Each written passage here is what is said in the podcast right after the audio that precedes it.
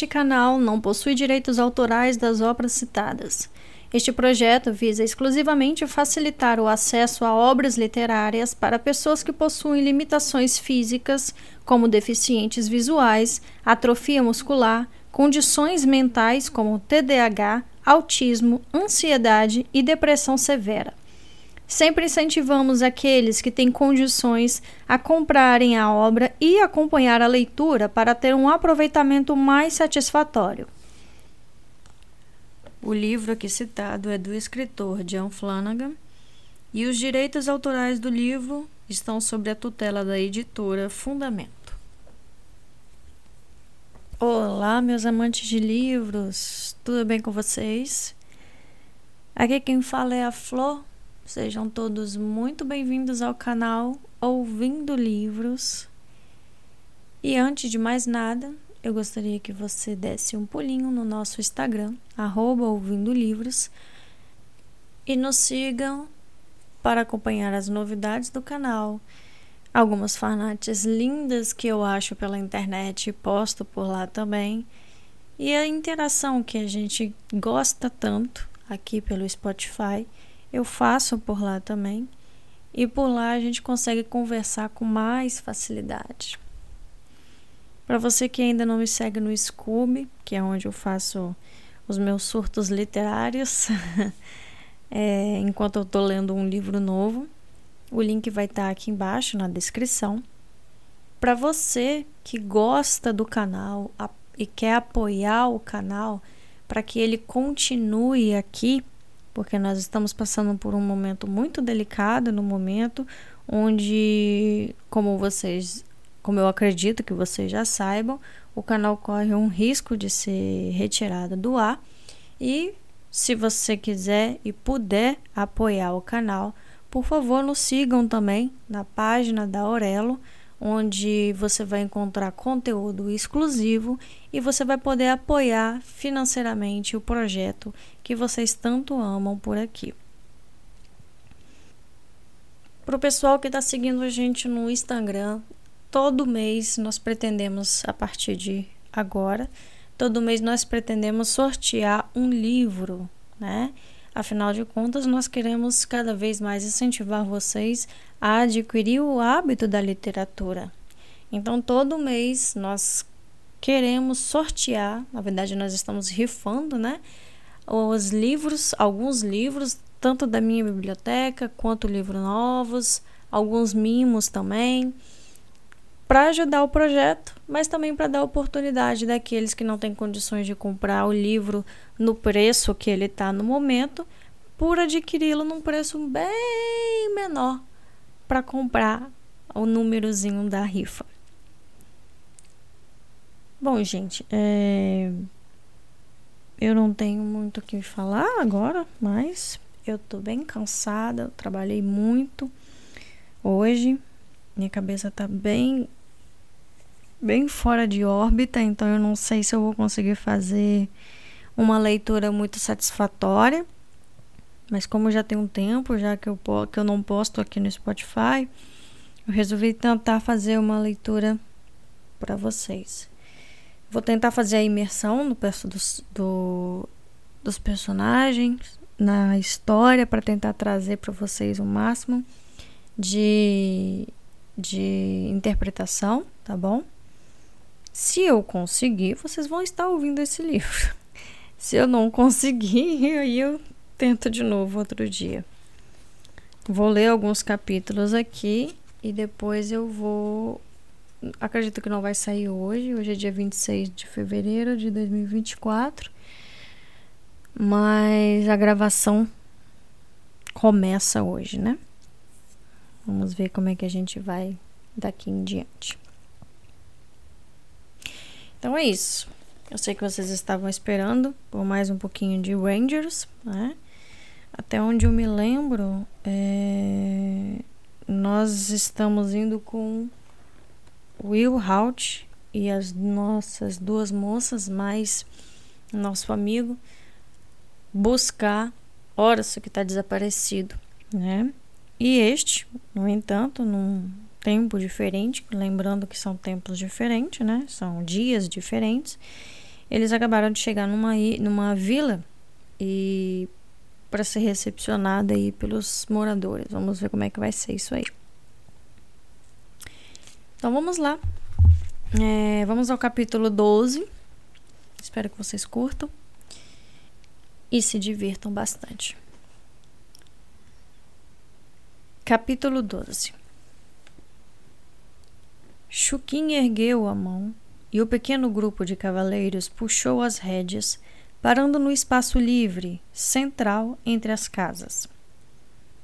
Os aldeões se mostraram cautelosos, mas, devido ao profundamente arraigado hábito de respeito pela classe dos centins, eles esperaram em silêncio que os recém-chegados dissessem o que estavam fazendo ali.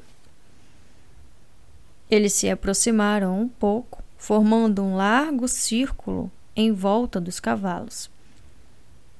Ora se notou que alguns dos aldeões carregavam pesados bastões de madeira escura, enquanto outros seguravam frouxadamente machados nas mãos.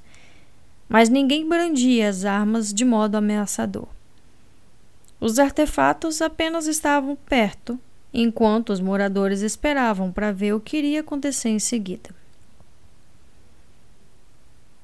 Chuquim, que tinha se adiantado alguns metros à frente do grupo, virou-se na cela.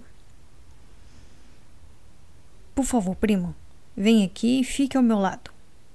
Ele pediu a Shigeru. Shigeru impeliu o cavalo para a frente até que ele e ficassem sozinhos no meio do grupo de Kikores, que aguardavam. Ora se achou que era um gesto corajoso por parte do imperador. Até aquele momento, ele tinha estado em segurança, cercado por seu grupo de guerreiros. Agora, se houvesse algum problema, estava vulnerável de todos os lados ao ataque. E a sua escolta não agiria a tempo de salvá-lo. Uma chuva fina começou, batendo suavemente nos telhados de sapê e formando halos nebulosos em volta das lanternas pendentes sob os beirais das varandas das cabanas. Um fio de água escorreu por trás da gola de Horace e ele se mexeu desconfortavelmente na cela. Foi apenas um leve movimento, mas, mesmo assim, uma dúzia de pares de olhos saltou para ele no mesmo instante. Aos poucos, os olhares cautelosos voltaram para Shukin e Shigeru. Povo Kikori! Shukin começou com a voz grave, cheia de autoridade. Ele não falou muito alto, mas o timbre de sua voz era tal que as palavras chegavam com nitidez em toda a clareira. Hoje foi concedido uma grande honra para sua vila. Ele fez uma pausa, o olhar examinando os lenhadores e suas famílias que aguardavam. Ele sentiu uma ponta de decepção ao ver o ar de dúvida em seus rostos. Eles viam com ceticismo qualquer guerreiro sem que lhes dizia que estavam para receber uma grande honra. Geralmente, essas afirmações eram um prelúdio para uma série de exigências em relação às suas casas, sua comida, seu tempo e seu bem-estar. Sintam-se honrados porque podem nos dar tudo o que pedimos. Afinal, vamos tirar o que quisermos de qualquer modo. Era triste afirmar que as coisas funcionavam dessa forma entre as duas classes. Ele procurou as palavras necessárias para convencê-los de que ele e seus homens não queriam impor a sua presença na vila. Estavam pedindo hospitalidade e abrigo, sim, mas iriam pagar. Tratariam os aldeões com justiça. Ele sabia que provavelmente essa garantia seria ignorada. Os Kikores tinham anos de experiência com o menosprezo por parte dos Senchins e palavras gentis não iriam mudar essa situação. Enquanto hesitava, senti um leve toque no braço. Talvez eu devesse falar com eles. Shigeru sugeriu. Shukin hesitou. Mesmo nessa vizinhança humilde, o imperador deveria ser tratado com respeito, e isso significava que ele precisava ser anunciado apropriadamente, com todos os títulos e honras, para que as pessoas pudessem cumprimentá-lo com consideração. Ele respirou fundo para expressar o seu pensamento quando se deu conta de que Shigeru já estava saltando da cela. O imperador sorriu para o homem mais perto dele, um tipo forte musculoso que obviamente tinha passado a vida manuseando o grande machado que segurava na mão direita. A expressão do homem era obstinada e séria. Ele tinha a aparência de um líder. E Shigeru soube que era ele que deveria convencer. Ah, sinto alívio até em meu traseiro exclamou o imperador. Isso é tão bom. O lenhador não conseguiu evitar que um leve e surpreso sorriso se formasse. Ele foi desarmado pela frase simples e pelos modos informais do homem diante dele. Aquele grupo estava longe de mostrar o comportamento arrogante dos senchins que os aldeões tinham visto no passado. Chuquim observou ansiosamente da cela, os olhos fixos no imenso machado. Ele queria desesperadamente mover a mão para mais perto do punho da espada, mas sabia que essa atitude seria um erro, possivelmente fatal. Ao menor sinal de agressão, aquela cena poderia se transformar em um derramamento de sangue. Shigeru, contudo, Parecia não ter tais preocupações. Ele se aproximou do homem, curvou-se diante dele e estendeu a mão para cumprimentá-lo. Qual o seu nome? Ele perguntou. O lenhador ficou confuso. Esse Senshin estava oferecendo um aperto de mão amistoso, um gesto sem precedentes, e tinha se curvado primeiro um sinal de educação totalmente inesperado. Ele começou a estender a mão para Shigeru, lembrou-se de que segurava um machado na mão direita e passou desajeitadamente para a esquerda. Então hesitou, olhando para a mão calosa, ainda manchada de terra e seiva das árvores do duro dia de trabalho. Shigeru riu, um tom grave e retumbante que mostrava verdadeiro divertimento. Não se preocupe comigo. Eu mesmo não sou nenhuma flor perfumada. E mostrou a palma da mão, suja de poeira de viagem, para que todos vissem. Só não esmague meus minúsculos dedos com essa sua mão forte. Uma onda muda de divertimento passou pelos aldeões que assistiam. Horácio sentiu certa diminuição da tensão. O lenhador sorriu e se aproximou para apertar a mão de Shigeru. Eu sou Eiko. Ele se apresentou. Shigeru assentiu, guardando o nome na memória.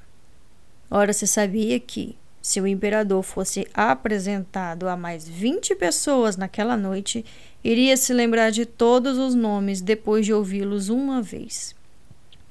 Era uma habilidade que Shigeru tinha demonstrado em mais de uma ocasião.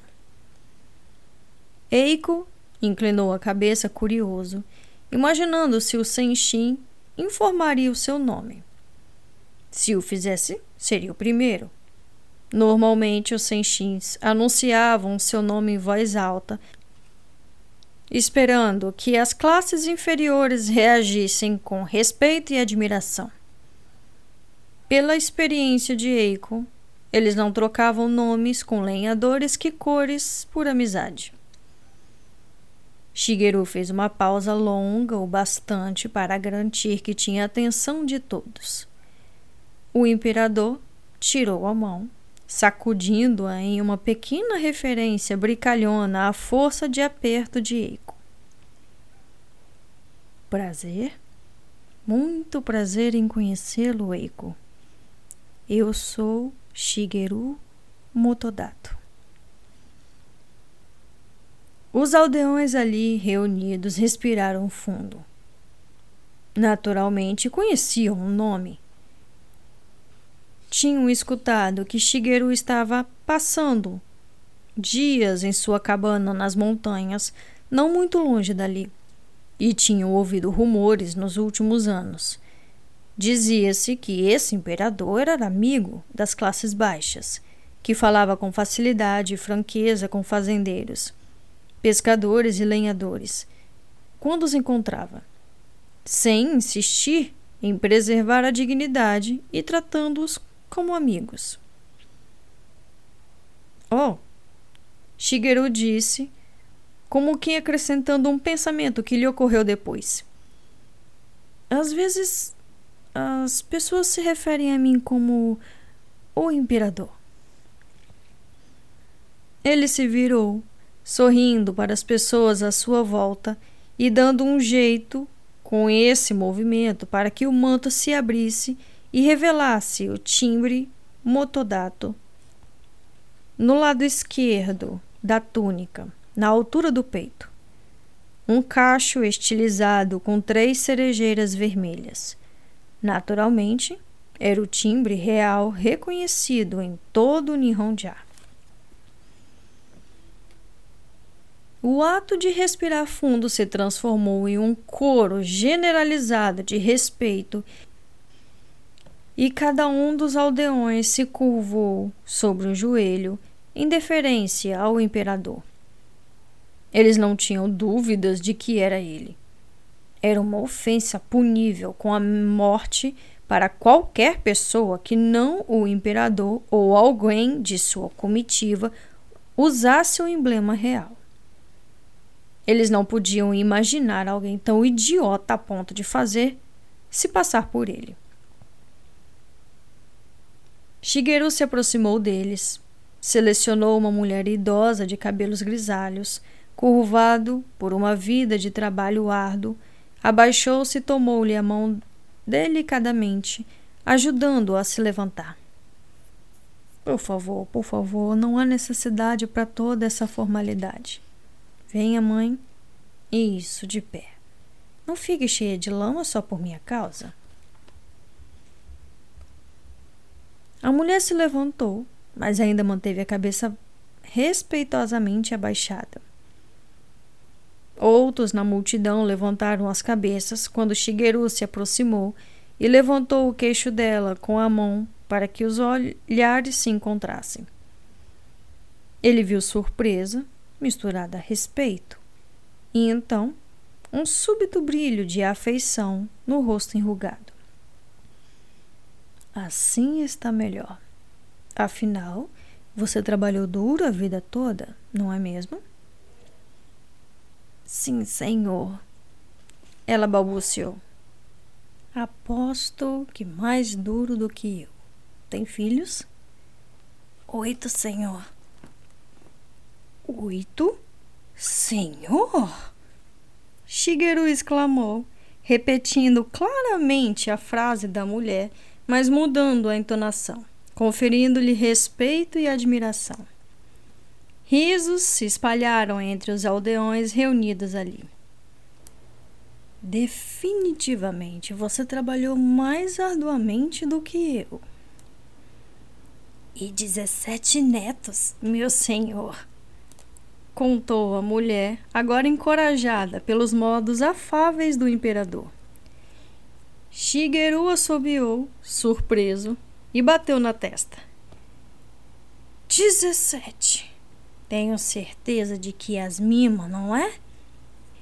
Não, senhor Shigeru, nunca. Ela respondeu com a indignação. Se eles tirarem proveito de mim, sentem a palma da minha mão em seus traseiros. Ela tapou a boca com as mãos, horrorizada ao se dar conta de que tinha dito traseiros na frente do imperador. Mas Shigeru apenas sorriu para ela. Não há nada do que se envergonhar, mãe. A senhora sabe que todos nós temos um traseiro. Agora os risos soaram mais altos. Shigeru se virou para a multidão e fez um gesto para cima com as mãos. Por favor, por favor, não é preciso se curvar ou fazer mensuras. Levantem-se, todos vocês. E o povo obedeceu, com um misto de surpresa e divertimento diante dessa atitude afável e informal.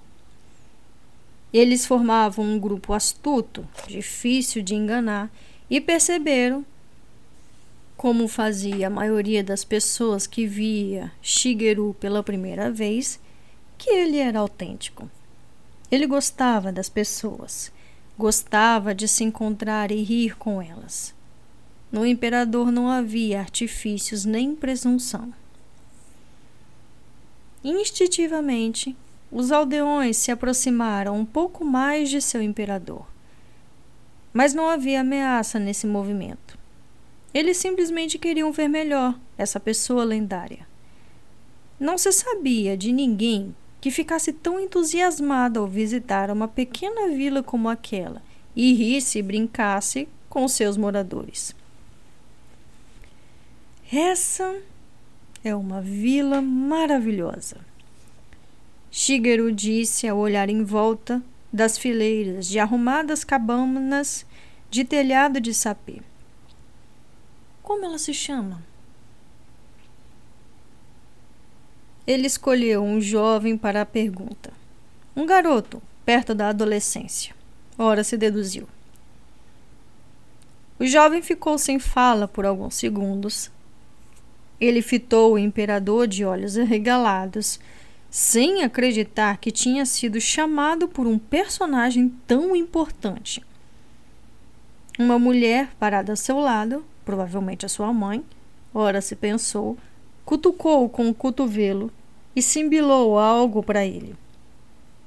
Assim, encorajado, ele balbuciou a resposta. Nós a, nós a chamamos de Mura, senhor. Ele informou.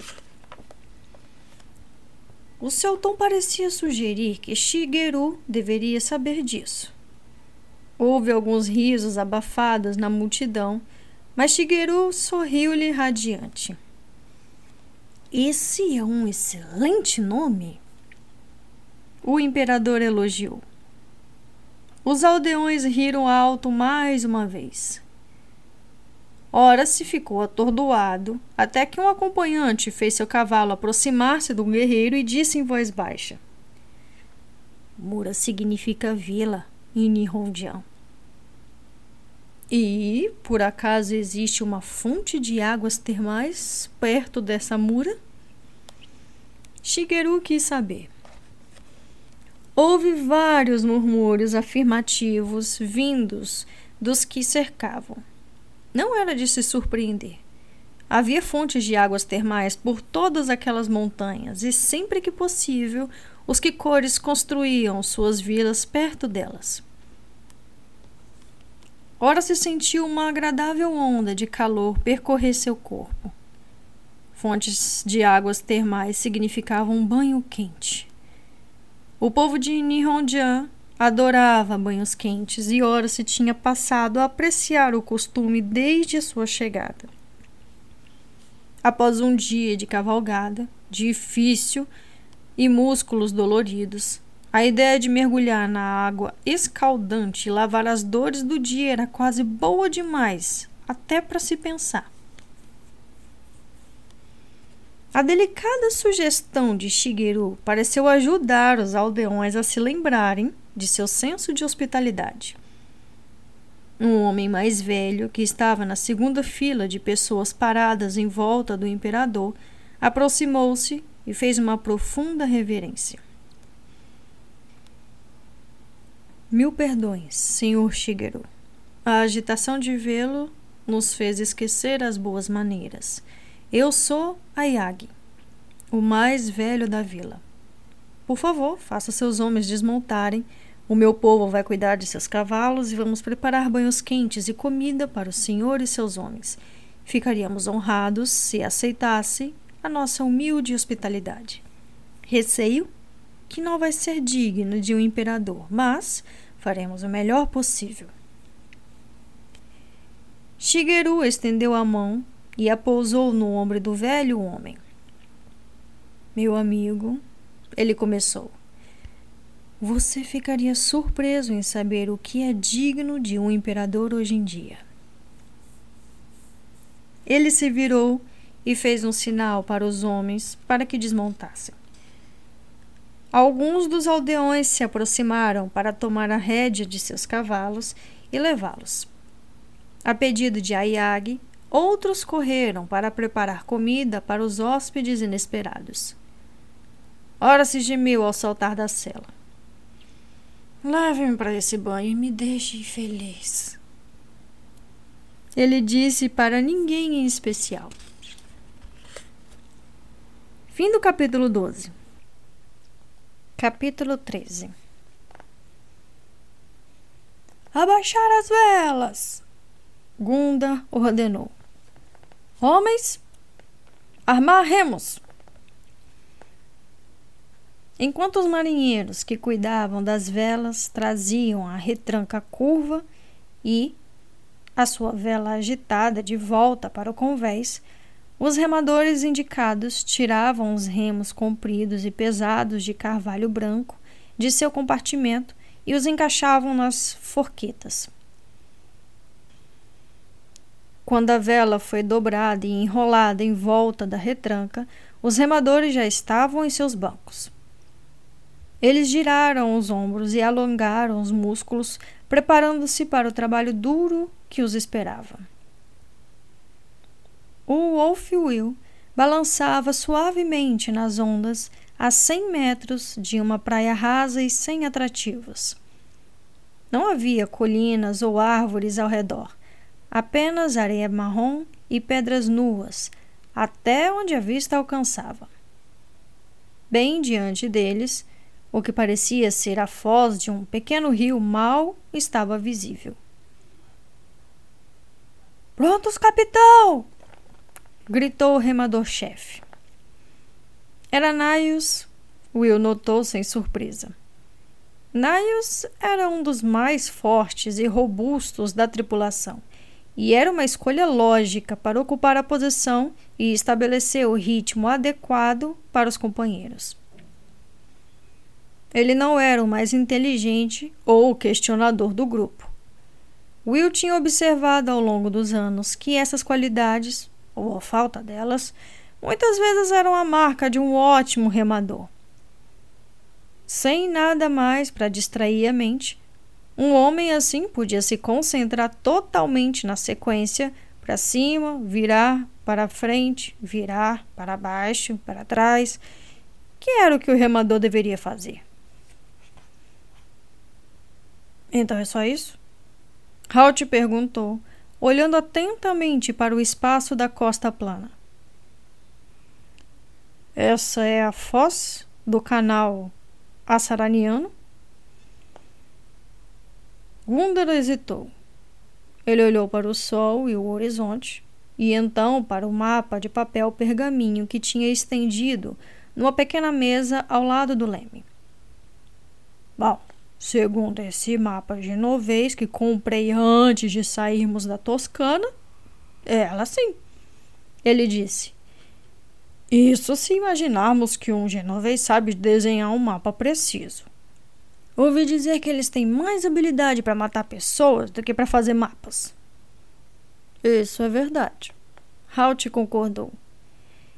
Em épocas mais recentes, a cidade tinha adquirido uma péssima reputação devido aos altamente treinados matadores que trabalhavam como assassinos de aluguel em todo o continente. E, ocasionalmente, como Halt e Will tinham descoberto não muito tempo atrás, também era Luen. Os genoveses não são tão ruins, Will respondeu. Desde que você consiga atirar neles antes que eles atirem em você. Vamos chegar mais perto, né? Gundar disse. Remos, recuar, para frente, devagar. Sim, capitão! Nils gritou da proa do barco. Remadores, preparar! Dezesseis longos remos se levantaram como um só, girando suavemente para frente, enquanto os remadores se inclinavam na direção da polpa, colocando os pés no apoio diante deles. Recuar! Nais gritou. Os remos mergulhavam na água e os remadores puxavam os cabos enquanto Niles cantava uma cadência relaxada para as primeiras remadas a fim de estabelecer o ritmo. No mesmo instante, o navio cortou as águas calmas enquanto os remos o impeliam para a frente e uma pequena onda se agitava sob o telhamar. Você pretende atravessar remando? Halt perguntou a Gunda, olhando para a tira de lã do mostrador na ponta do mastro. Ele indicava que o vento estava levemente à polpa do val, e ele tinha aprendido nos últimos dias que, para o navio, esse era um dos melhores e mais rápidos pontos para velejar. Gandalf notou o olhar e balançou a cabeça.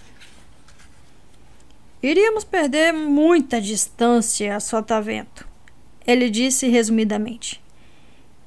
Esse canal aqui é muito estreito para isso. Iríamos para frente, mas perderíamos distância a favor do vento.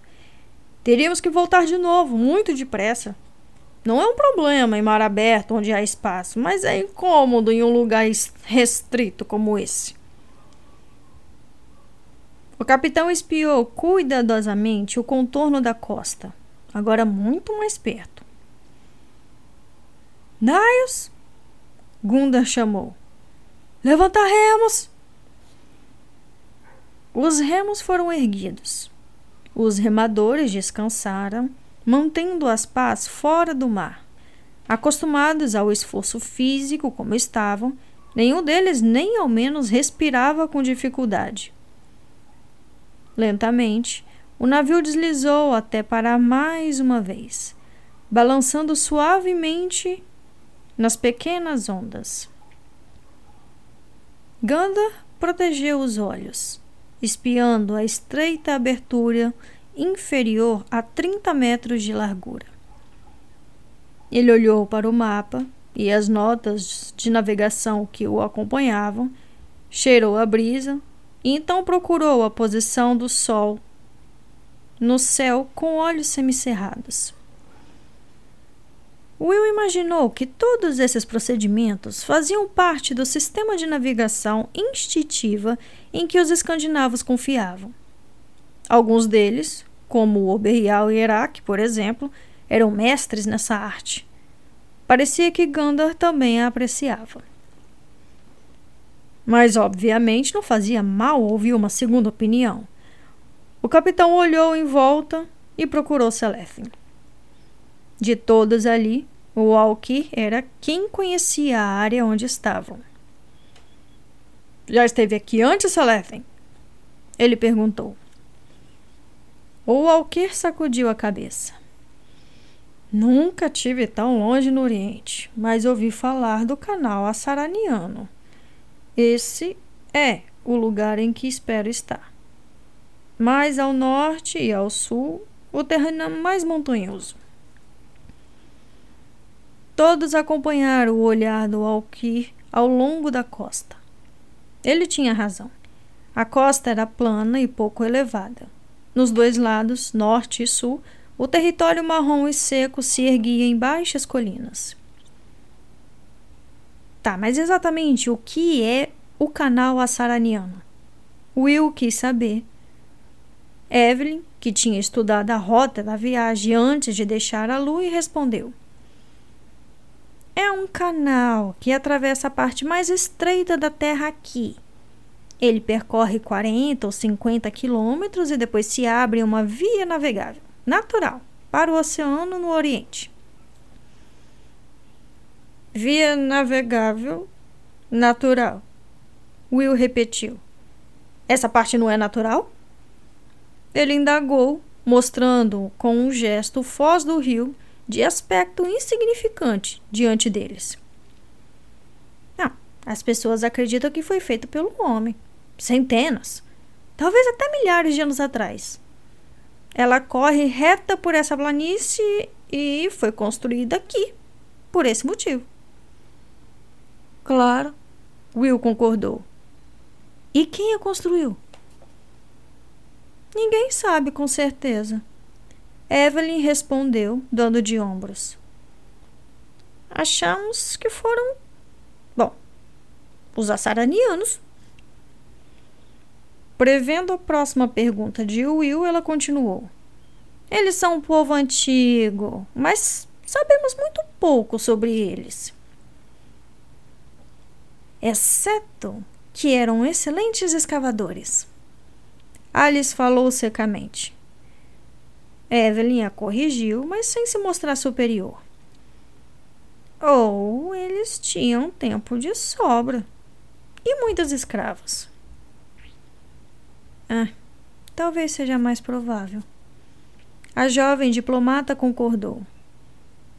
Will não disse. Ele olhou fixamente para a abertura do canal que lhe parecia tão insignificante. E então pensou no trabalho necessário para cavar um canal de 50 quilômetros nessa terra seca e inóspita. A perspectiva era desanimadora. Gandar pareceu chegar a uma decisão. Bom, como minha velha mãe costumava dizer, se parece um pato grasna como um pato e anda como um pato, provavelmente é um pato. Muito sábio, Halt comentou. E o que exatamente as sábias palavras da sua mãe têm a ver com essa situação? Parece um canal e está no lugar certo para um canal. Se eu fosse construir um canal, seria esse o lugar em que iria cavar. Portanto, então, provavelmente esse é o canal? Selethen perguntou. Ou é isso, ou é um pato. Ganda retrucou sorrindo. Então, juntando as mãos em concha em volta da boca, ele gritou para Naios. Vamos indo, Naios! Devagar e em frente! Remos, preparar o remador obedeceu. Mais uma vez, ouviu-se o guinchar dos remos nas forquetas e o gemido involuntário dos remadores ao se prepararem para empurrar. Recuar com tudo! O Wolf Will se moveu, nas ondas outra vez, ganhando velocidade a cada remada sucessiva, e então estabilizou o ritmo deslizando suavemente sobre a água. Gandar, com os olhos semicerrados de tão concentrado, inclinou-se sobre o leme de estibordo a fim de alinhar a retranca com o centro do canal. O grupo ficou em silêncio. O único som era o rangido e o gemido dos remos nas forquetas enquanto subiam e desciam. Iam para frente e para trás em uníssono, com um ocasional grunhido causado pelo esforço de um dos remadores. A simples imensidão da tarefa assumida por aquele povo antigo envolveu os viajantes em uma espécie de admiração enquanto o navio deslizava suavemente pelo canal totalmente reto. Só pode ter sido feito pelo homem. Alice pensou. Nenhum rio era naturalmente tão reto. À medida que se afastavam do oceano, o deserto de um marrom monótono os envolveu dos dois lados, e o frescor da brisa mar, apesar de muito leve, desapareceu para eles. O canal se alargava à medida que avançavam, até chegar a quase 100 metros de largura. A erosão de séculos o tinham aumentado consideravelmente nas duas margens. O solo parecia mole e traiçoeiro por cerca de 20 metros. Celeste notou Alice observando o chão. Pise ali e talvez não saia com vida. Ele disse pensativo. Aposto que a areia movediça. Alice assentiu, pois estava pensando a mesma coisa. O calor caiu sobre eles, cobrindo-os como um cobertor e deixando o ar abafado. Gunda falou suavemente com a tripulação responsável pelas velas. Os homens correram para a polpa e atiraram baldes sobre a murada a fim de recolher água. Depois, passaram pelos bancos dos remadores e jogaram água fresca sobre os marinheiros que trabalhavam arduamente. Alguns dos remadores murmuraram agradecimentos. Os escandinavos, viajantes experientes que eram, usavam camisas de linho de manga comprida e também bandanas do mesmo tecido amarradas em volta da cabeça para protegê-las do sol. Nas águas mais frias do norte, Will tinha visto com frequência os homens de peito nu aparentemente imunes ao frio. Mas eles eram uma raça de pele clara, e anos de ataques nas águas quentes do mar constante tinham-lhes ensinado a respeitar o poder abrasador do sol. A água do mar encharcou as suas camisas. No entanto, o rapaz notou que elas secavam em questão de minutos.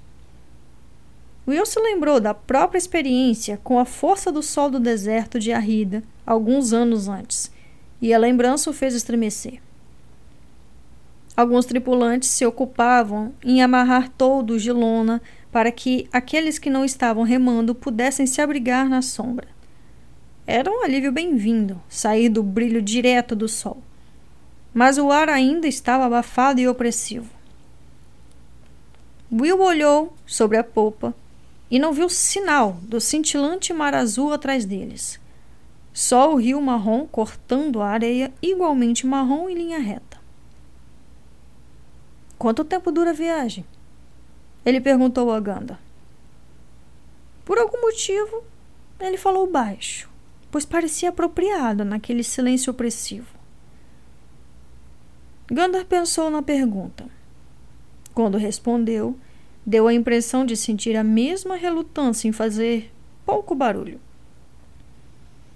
Cinco, talvez seis horas. Ele informou, mas logo reconsiderou. Ah, pode ser mais. Os homens vão se cansar mais depressa nesse calor. Agindo de acordo com o pensamento, ele deu uma ordem e a turma substituta de remadores começou a trocar de lugar com os homens. Eles os fizeram aos poucos, um par de remos de cada vez, começando da polpa. Dessa maneira, o navio mantinha o movimento pelas águas marrons sujas do rio debaixo deles. Assim que cada par de remadores passava os remos para os substitutos, no mesmo instante eles se estendiam no convés sob a sombra dos toldos. Will sabia que estavam cansadas, mas longe da exaustão. Ele conhecia os costumes dos escandinavos. Aqueles homens tinham uma habilidade inata de cair no sono praticamente em qualquer lugar, quase imediatamente. Em cerca de uma hora, teriam descansado e estariam prontos para se render aos companheiros dos remos outra vez. Talvez possamos até lançar âncoras no canal quando escurecer. Gundar disse. A lua só vai aparecer muito depois da meia-noite e pode ser uma boa ideia descansar nas horas mais frescas. Will considerou a decisão sensata. O canal podia ser reto, mas sem pontos de referência para guiá-los, a água marrom se confundiria com as margens da mesma cor era possível que dessem uma guinada para o lado ou o outro e ficassem calhadas. Não. Não é uma ideia muito boa. Halt disse em voz baixa. Temos companhia.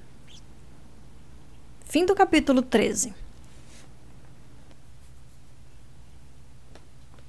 Capítulo 14 A e seu povo ficaram estarrecidos ao saber da rebelião de Arisaka contra o imperador. Eles pensavam no imperador como uma pessoa cujo direito ao trono era orientado e consagrado pelos deuses. Rebelar-se contra ele era um sacrilégio. Nós somos o seu povo, senhor Shigeru, disse o aldeão de cabelos brancos. Diga-nos o que quer que façamos. Ficaremos ao seu lado contra Arisaka. Um murmúrio indignado de concordância se espalhou entre os outros aldeões. Ora se tinha notado que, à frente de todos, estava o robusto trabalhador Eiko. O primeiro a trocar um aperto de mão com Shigeru.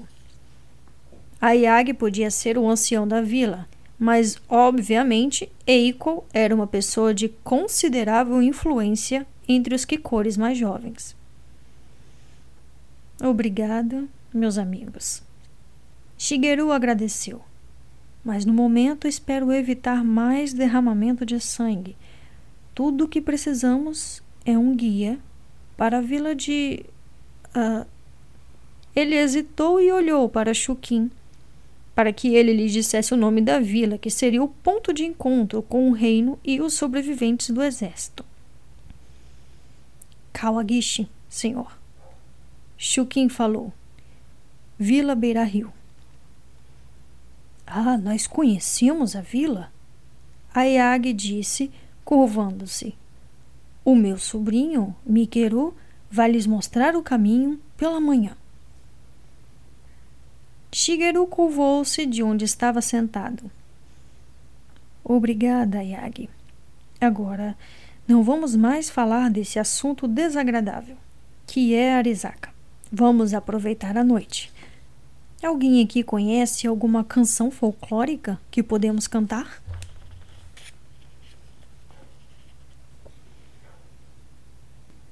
um banho quente, comida quente, roupas secas e uma cama seca e aquecida para a noite operaram maravilhas no corpo cansado de horas. O imperador e o seu grupo acordaram logo após o amanhecer.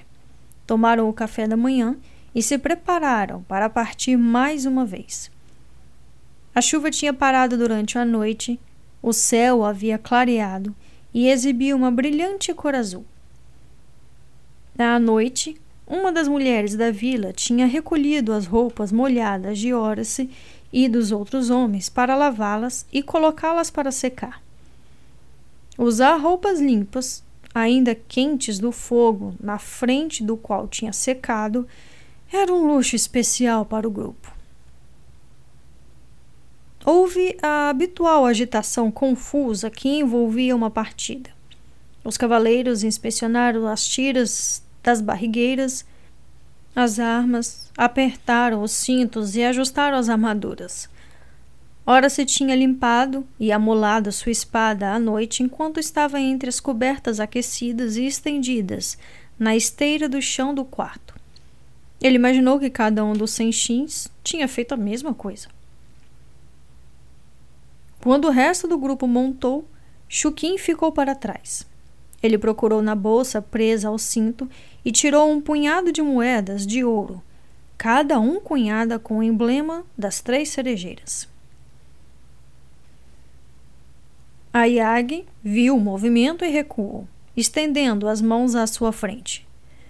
Não, não, senhor Chuquim. Não queremos nenhum pagamento. Foi um prazer ter o imperador conosco como convidado. Chuquim sorriu para o homem.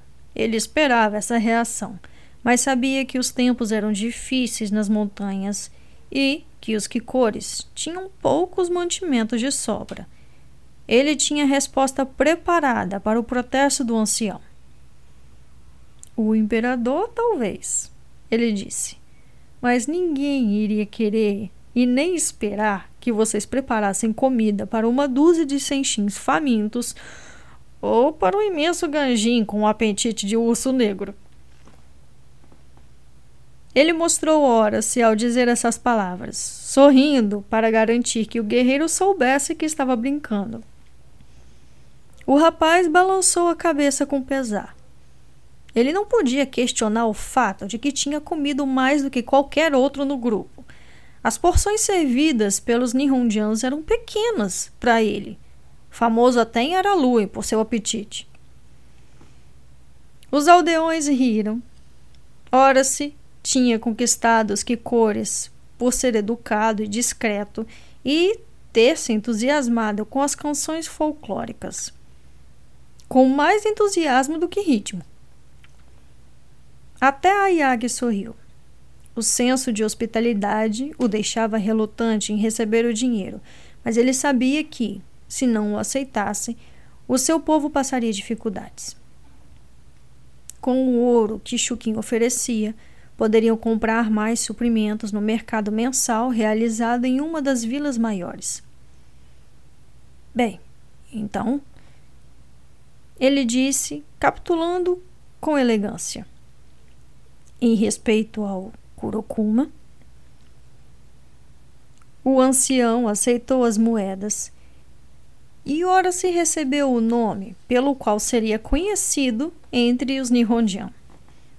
Kurokuma ou urso negro. O rapaz, porém, ainda não sabia disso. Ele estava ocupado ajustando uma tira frouxa no saco de dormir preso atrás da cela e perdeu a declaração de Ayag. Chukin se curvou com graça e Ayag retribuiu o cumprimento. Então, o ancião se virou e se curvou diante do imperador enquanto todos os aldeões faziam o mesmo. Muito obrigada, Yagi-san. Shigeru agradeceu, erguendo a mão para todos. E obrigado a vocês. Que cores!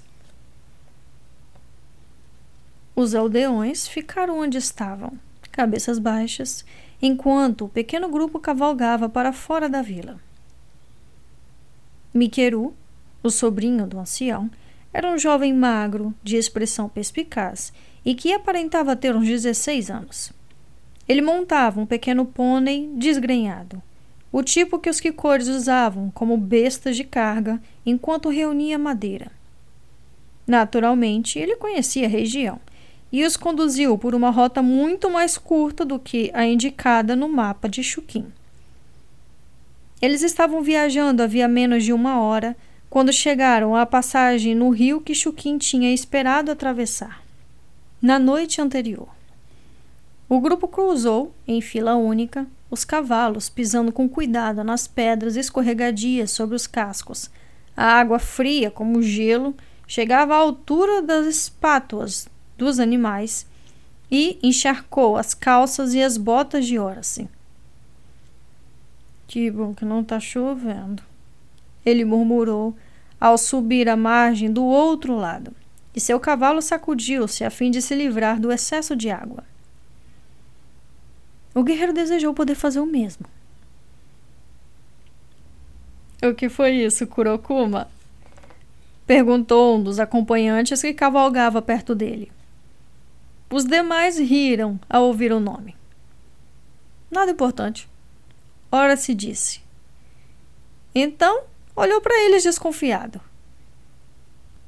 Que negócio é esse de Kurokuma? O Senshin olhou para o rapaz com expressão totalmente séria. É um termo de grande respeito. Ele falou. Muitos outros que o ouviram assentiram, confirmando. Eles também conseguiram permanecer sérios. Era uma habilidade que os Nihonjians tinham aperfeiçoado grande respeito. Um deles repetiu. Ora se observou-os com atenção.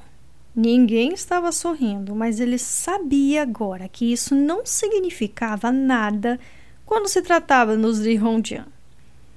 Ele pressentiu que havia uma brincadeira que não estava entendendo, mas não conseguiu pensar em uma forma de descobrir o que poderia ser. Era melhor manter a dignidade, pensou. Bom, sim, acho que sim. Ele retrucou e continuou a cavalgar. Logo após atravessarem o rio, Mikeru levou-os para um trecho de terreno sem vegetação de um dos lados da trilha, na beira de um pequeno penhasco escarpado que descia para o vale abaixo. Esse era o ponto de observação que Shukin queria atingir. Ele, Shigeru e Horace desmontaram e se aproximaram da barreira. Ora se respirou fundo. A beira do penhasco descia abruptamente, como se tivesse sido cortada por uma faca. A montanha descia várias centenas de metros para um vale. Eles viam as montanhas que tinham subido e, além delas, as baixas planícies. O cavaleiro, que detestava a sensação de estar em lugares altos, manteve distância da beira do penhasco. Chuquin e Shigeru não tinham esse receio e ficaram a menos de um metro da terrível descida, espiando os vales, protegendo os olhos do brilho do sol da manhã. Então Chuquin apontou. Ali, ele disse apenas. Shigeru acompanhou a direção do dedo do primo e resmungou. Ora-se, parado a vários metros da beirada, tentou esticar o pescoço e enxergar o que tinha visto, mas sua visão estava obstruída. Shukin percebeu e o chamou. Chegue mais perto, Orsan, é bastante seguro. Não deveria ser Kurokuma? Shigeru perguntou, sorrindo para o primo. Claro, Shukin concordou. Chegue mais perto, Kurokuma. É bastante seguro. Horace se aproximou lentamente da beirada, instintivamente mantendo o peso do corpo inclinado para longe da queda. Experiências amargas do passado lhe ensinaram que, mesmo detestando estar em lugares altos, ele era paradoxalmente atraído para a beirada quando estava parado perto de uma como se achasse a queda irresistível. Bastante seguro. Uma ova. Ele resmungou para si mesmo. E o que é esse negócio de Kurokuma que todos ficam me chamando? É um termo de grande respeito. Shigeru falou. Grande respeito. Shukin repetiu. O jovem olhou de um para o outro. Não havia sinais de que estavam brincando. Tá bom. Muito bem. Ele disse, continuando a se aproximar, arrastando os pés. Então, olhando na direção indicada por Chuquim, ele esqueceu toda a aversão por alturas e termos de grande respeito. Do outro lado do amplo vale, subindo com dificuldade a trilha que se colocava ao lado de uma montanha oposta a eles, o rapaz viu uma longa coluna de homens. O sol faiscava a esmo no seu equipamento à medida que se moviam. E a luz se deixava ver nos elmos, nas pontas das lanças e nas espadas. Arizaka, Shukin disse. Seu olhar passou da coluna de figuras minúsculas para o pico, da montanha que estavam subindo, e depois para a próxima série de cumes. Ele está mais perto do que eu esperava. Tem certeza? Ora se perguntou. Podem ser Reito e os sobreviventes do exército real. Mas Shigeru sacudiu a cabeça. Eles são muitos. O homem esclareceu. Além disso, Reiton San deveria estar mais próximo de nós. A que distância você acha que eles estão? Ora se quis saber. Mesmo tendo cavalgado por essa região, ele não tinha ideia da velocidade de um grupo que poderia percorrer aquele tipo de terreno, nem ideia real do percurso que havia entre eles e o exército de Arizaka. Talvez estejam quatro dias atrás de nós. Shigeru calculou. Shukin sacudiu a cabeça. Mais perto para três dias, ele disse. Nós vamos ter que andar mais depressa se quisermos chegar a Hankosh antes de nos alcançarem. Isso se conseguirmos encontrar esse lugar. Ora se falou. Até agora parece que ninguém sabe onde fica. Nós vamos encontrá-la. Chukin retrucou com firmeza, olhando para Horace. Precisamos encontrá-la, ou não vamos ter a menor chance.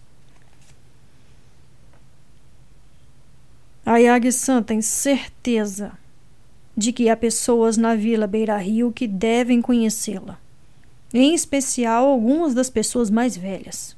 Ele disse. Bem, não vamos chegar mais perto parados aqui conversando, né? Ora se disse a Chuquim e este lhe deu um sorriso aprovador. Muito bem dito, Kurokuma. Ora se inclinou a cabeça e olhou para o líder Senshin. Eu acho que eu prefiro Orsan a esse nome, ele disse. Veja bem, não tenho muita certeza é um termo de grande respeito. Shukin lhe disse. Grande respeito. Shigeru confirmou. O olhar de Ora se passou de um para o outro. E é isso que não me deixa ter certeza sobre ele. Shigeru sorriu e deu-lhe um tapinha nos ombros. Vamos voltar aos cavalos. Como você disse, não vamos chegar mais perto da Vila Beira Rio parados aqui conversando.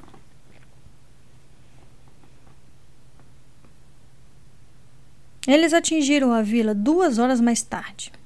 Enquanto cavalgavam, uma figura conhecida saía de uma das cabanas para cumprimentá-los. Ora-se reconheceu o reito. O Senshi, que lhes tinha trazido a notícia sobre a rebelião de Arizaka. Ele olhou ao redor da vila e se deu conta de que o homem estava acompanhado de outros senshins, os sobreviventes do exército de Shigeru em Ito. Muitos estavam feridos e usavam ataduras manchadas de sangue nos ferimentos. Outros se moviam pela vila, algumas vezes mancando fortemente. Mas muitos estavam deitados imóveis em macas e pardíolas rústicas. O guerreiro ouviu Chuquim soltar um profundo suspiro. Vamos avançar muito devagar de agora em diante, disse o líder Sanshin. Fim do capítulo 14. Capítulo 15 Havia um cavaleiro solitário cavalgando pela margem norte do canal Assaraniano, acompanhando o ritmo do navio paralelamente ao seu curso. O homem usava túnicas brancas e esvoaçantes, e o turbante branco que lhe cobria a cabeça tinha uma aba larga para proteger o pescoço do sol. Will deduziu que a peça tinha a mesma finalidade dos que Faia, que Celeste trajava. De onde é que será que ele veio? Gunda perguntou, voltando os olhos semicerrados com atenção para o recém-chegado. Provavelmente existe um Wadi logo atrás daquele outeiro. Selethen falou. Gundar olhou para ele sem compreender e o Alki explicou. É um, uma vala rasa. Antes, eles conseguiam enxergar mais longe no deserto de ambos os lados do canal.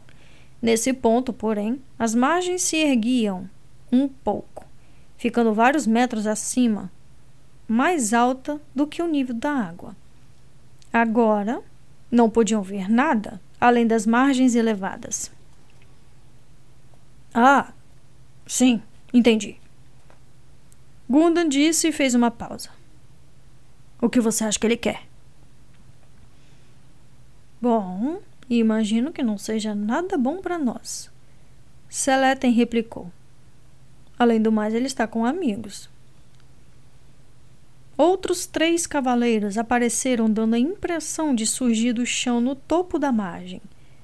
Nenhum deles parecia mostrar interesse no navio que continuava a deslizar pelo canal, a cerca de 70 metros de distância deles. Selethen estava certo sobre a areia movediça. Alice pensou. Os cavaleiros ficaram afastados do solo escuro e esfarelado na beira do canal. Halt viu os arcos curtos de cavalaria pendurados às suas costas. O povo de Selethen usava esse tipo de arco. Eles eram eficientes a curta distância, mas perdiam força depois de 50 ou 60 metros. Mesmo assim, não fazia mal estar preparado. Ele chamou Will para fazer um pedido.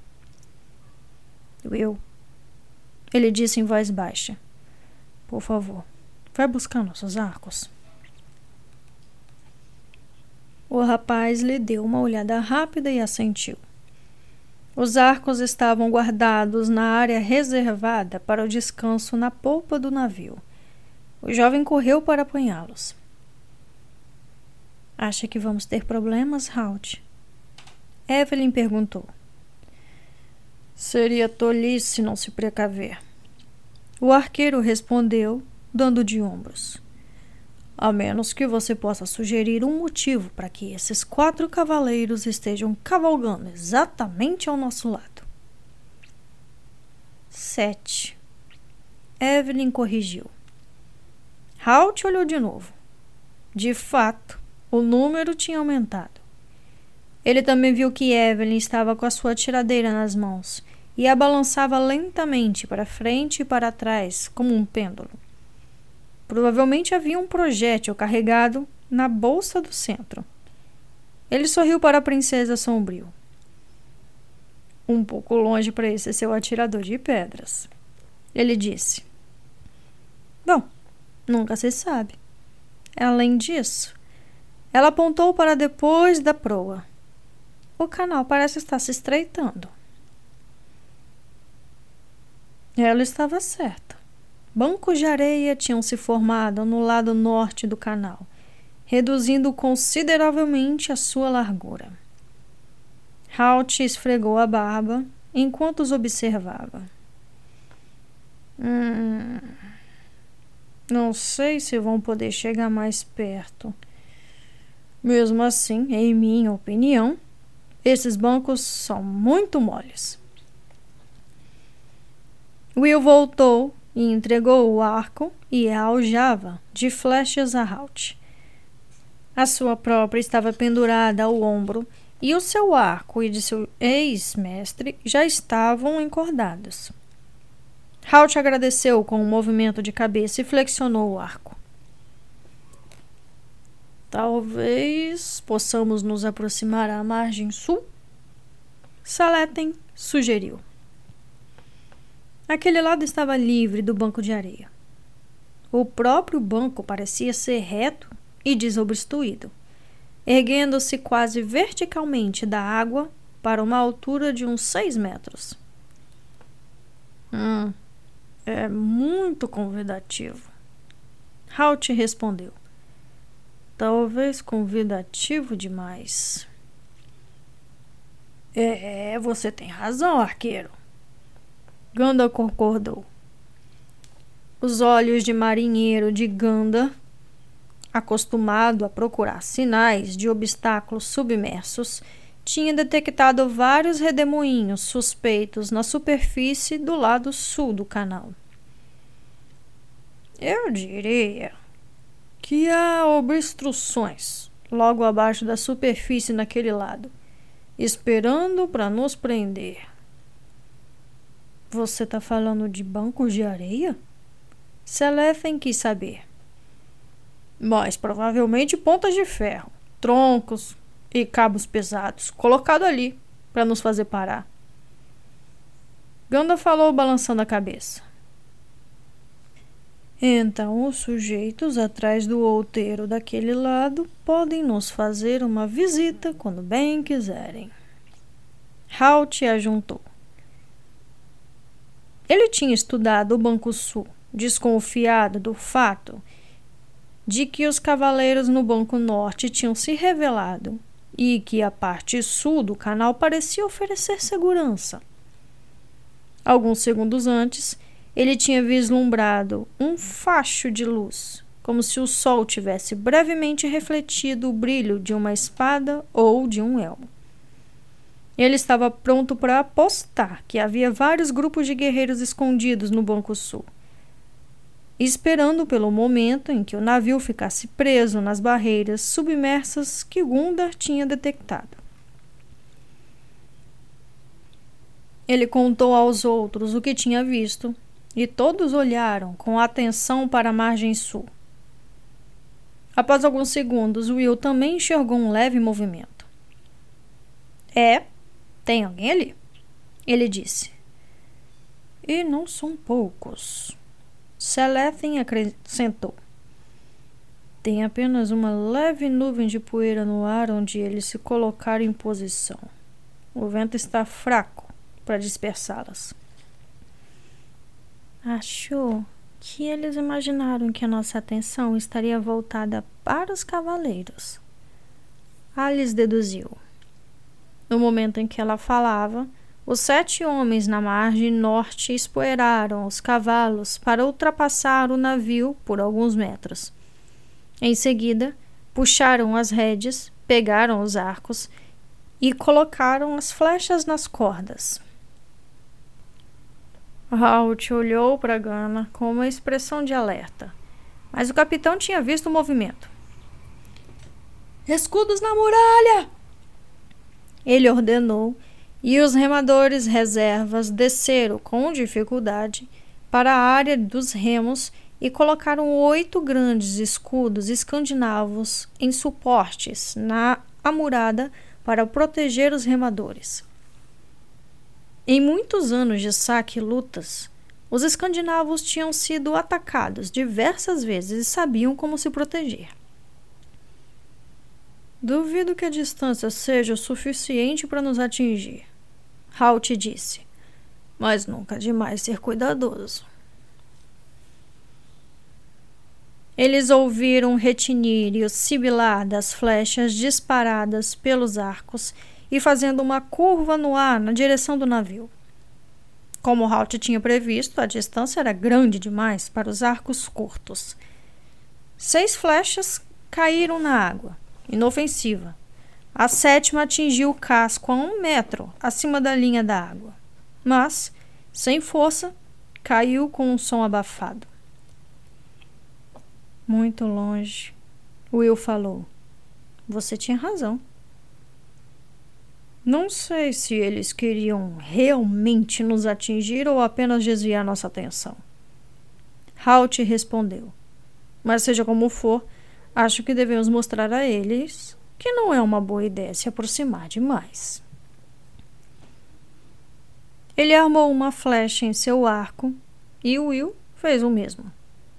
Os cavaleiros dispararam outra rajada que não atingiu Wolf Will. Pegue o que está atrás com o turbante roxo, Will. Eu vou atirar no que está ao lado dele. Halt falou em voz baixa e Will assentiu. Agora. Halt deu o comando e ambos ergueram os arcos, puxaram a corda e soltaram as flechas em praticamente um único movimento. As duas flechas, uma preta e outra cinza, dispararam para o ar quente e então desceram em curva para os alvos. Os cavaleiros que Halt tinha escolhido estavam se preparando para atirar novamente quando as duas flechas longas e pesadas sibilaram para baixo e os alcançaram. O alvo de Halt gritou de dor, soltou a arma e agarrou a flecha que tinha penetrado em seu braço. O homem de turbante roxo não emitiu nenhum som. Ele tombou para um dos lados da cela e caiu na areia marrom com um baque surdo. Houve gritos de confusão quando os cinco homens restantes se espalharam em pânico. A mensagem era muito clara. As rajadas deles tinham errado o alvo, enquanto as duas flechas atiradas em resposta atingiram os homens na retaguarda do grupo, mais longe do navio. Isso significava que todos estavam facilmente ao alcance. Os homens viraram os cavalos para o lado oposto da margem e cavalgaram sobre o outeiro em busca de segurança, seguidos pelo cavalo sem cavaleiro. Apenas um homem de turbante roxo ficou deitado, imóvel na areia. Segundos depois, os homens na margem sul apareceram e notaram que a emboscada tinha sido detectada. Eles se mostraram acima do topo da margem, acenando com as armas e gritando insultos e pragas para o navio que passava por eles. Havia mais dois grupos de bandidos, vestidos em farrapos e armados com uma variedade de espadas, lanças e adagas, além de diversos arcos. Os arqueiros atiraram algumas rajadas a esmo, mas todas caíram longe do navio. Will olhou para Halt e então para o arco em suas mãos, mas o arqueiro de barba sacudiu a cabeça. Beijo, Halt disse. Eles não podem nos ferir e agora sabe que é mais seguro nos deixar em paz. Então se virou para Gunda. E por falar nisso, talvez não seja uma boa ideia ancorar em nenhum ponto do canal para descansar.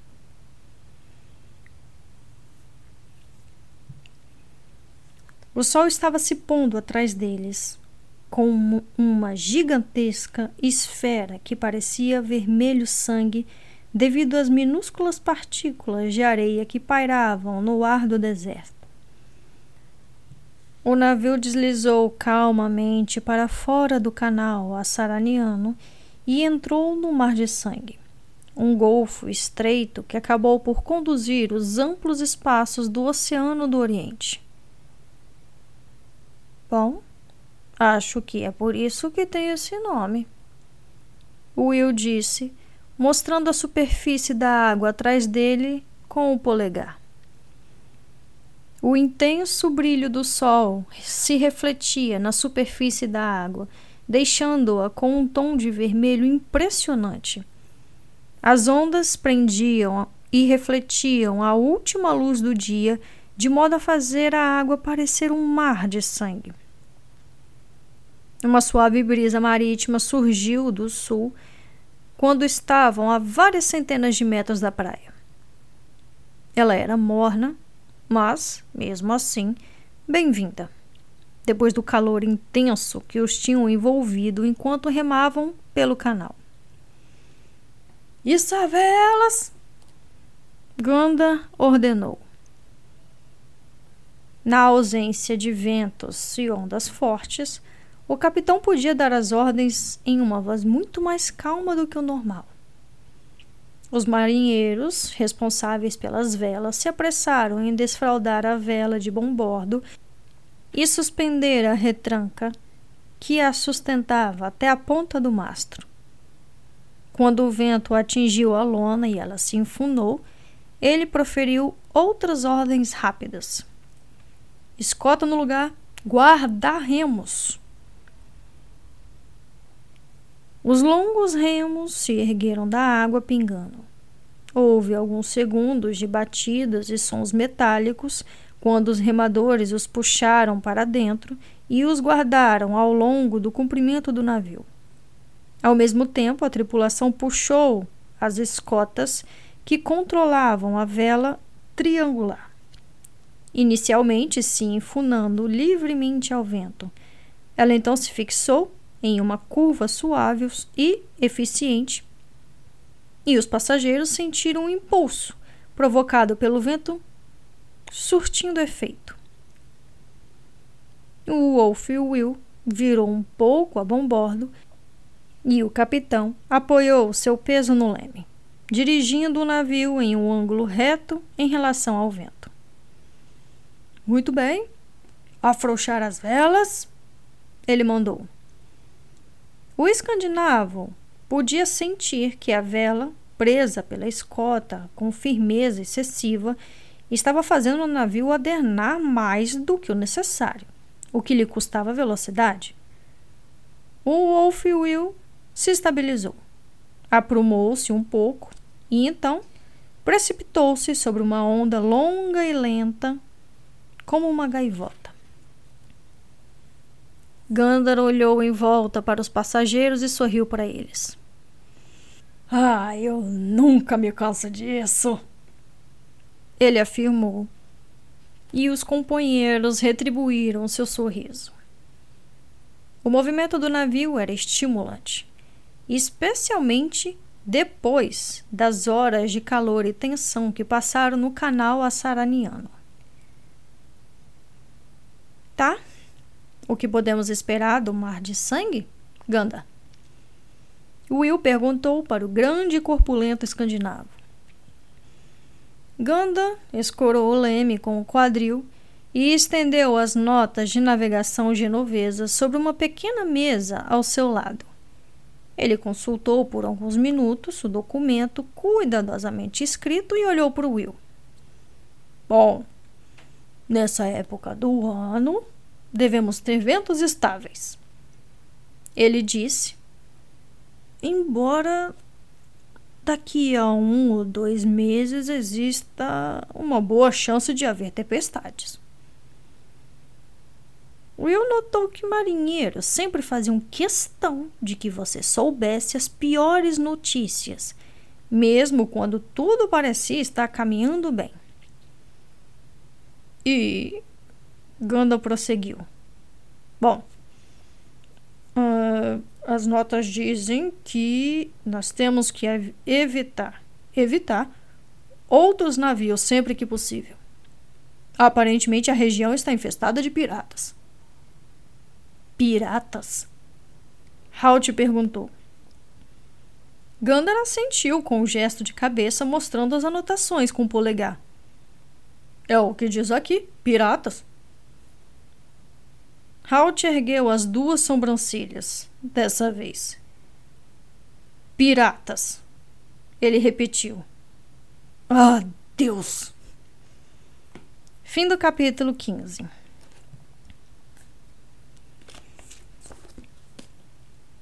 Muito bem. Finalizamos por aqui, meus amantes de livros. Eu li uma hora e meia. Não, o áudio tem uma hora e meia, né? Eu nem sei quantas horas levou. Enfim. É... Um resumão. Mas antes, eu quero que você vá lá para o Instagram, arroba Vindo Livros, siga nossa página, concorra ao livro do mês que está sendo rifado no nosso Instagram. Se quiser apoiar o projeto, por favor, siga nossa página na Aurelo e apoie o nosso projeto por lá também e ganhe conteúdos exclusivos do canal, beleza? Bom, resumindo, é, nós temos. Ah, eu, os links de tudo que eu falei tá aqui embaixo, tá, gente? Enfim. Resumindo o que, teve, o que tivemos aqui, o que tivemos aqui, o que tivemos aqui. Nós tivemos um pouquinho mais de Odyssey em Nihonja, né? Nós conseguimos ver um pouquinho da personalidade de Shigeru também, como ele é um, um imperador diferente do que os Senjin são. É, ali, como de costume, tão diferente que os próprios moradores ali, os Kikores, né, estranharam a reação é, do, do, do, do grupo quando eles chegaram e principalmente quando descobriram que eles eram que ele era o imperador, né? Então dá para ver, a gente já consegue notar que o gosto de Horace pelo imperador não é à toa. Ele realmente é um homem muito bom.